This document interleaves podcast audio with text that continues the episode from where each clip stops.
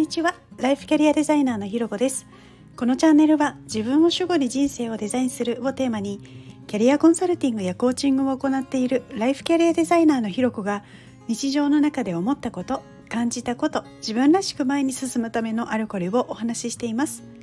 今日も耳を傾けてくださってありがとうございます。今日はビジョンボードを作って気づく自分というのをテーマにお話ししたいと思います。皆さんビジョンボードってご存知でしょうか？自分の好きな人とか憧れの人好きなものとか場所何でもいいんですけれどこう自分が好き見るだけでもワクワクするみたいなものを写真とか雑誌の切り抜きあとはこうイラストとか絵などをですねこう A41 枚とかノート見開きページに貼り付けたりとか、まあ、書いたりとかしてパッと見れるようにしたものなんですね。でこう元気を出したい時とかモチベーションを高めたい時に見るのもいいですし例えばこう毎朝それを見ることで自分のありたい姿みたいなものをイメージして一日をスタートするみたいな使い方もよし。でこれのいいところはこう自分のありたい姿とか理想あと欲しいものとか行きたい場所とかそういうものが絵とか画像で可視化されているのでこうパッと見て直感的に分かりやすいっていうところなんですよね。それでで私もですね年初に作ったりしてるんですけれどなんか最近少しアップデートしたいなっていうふうに思ったので改めて作ってみたんですよ。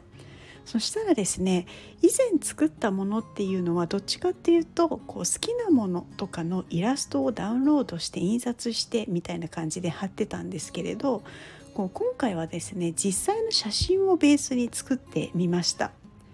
こう以前から大好きなあの安室奈美恵さんとか米倉涼子さんとか中村アンさんとか吉瀬美智子さんとかそういったなんかかっこいいなっていう思う憧れの方の写真の他にもですねこう住んでみたい家の写真とかこう森の中の家とか欲しいエスプレッソマシンの写真とかもうとにかく私の好きと憧れの詰まったページを作ってみたんですね。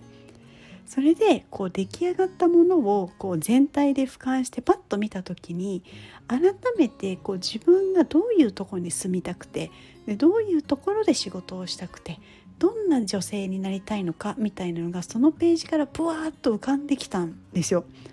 でそれはこうただ単純に緑に囲まれた環境で暮らしたいとかかっこいい女性になりたいみたいな言語化できることっていうだけではなくてこう感覚的にイメージする理想像みたいなものが浮かび上がってくるような感じなんですね。でこうやっぱりこうやって可視化するとこう言葉ではなくて絵とか画像などで表現されたもので自分の感覚を可視化することのできる強さというかこう可視化されたことでこういう人を目指したいっていうのもこう言葉としては表せないんだけどなんかすごくクリアになってこうまた前を向いてあの進んでいけるような感じがすごいなっていうことを思ったんです。なんか最初はこうバラバラで統一感のないような写真バカだなみたいな感じでも思ってたんですけれどこうなんかですねまとめて全体で見てみるとあなんか自分の中での統一感みたいなものも感じました。まあ、たまたまなんですけれども、まあ、5月の月賞っていうタイミングでいい気づきを得ることができてまあいい5月、まあ、そしてこれから先もいい時間を過ごせそうななんかそんな予感がしています。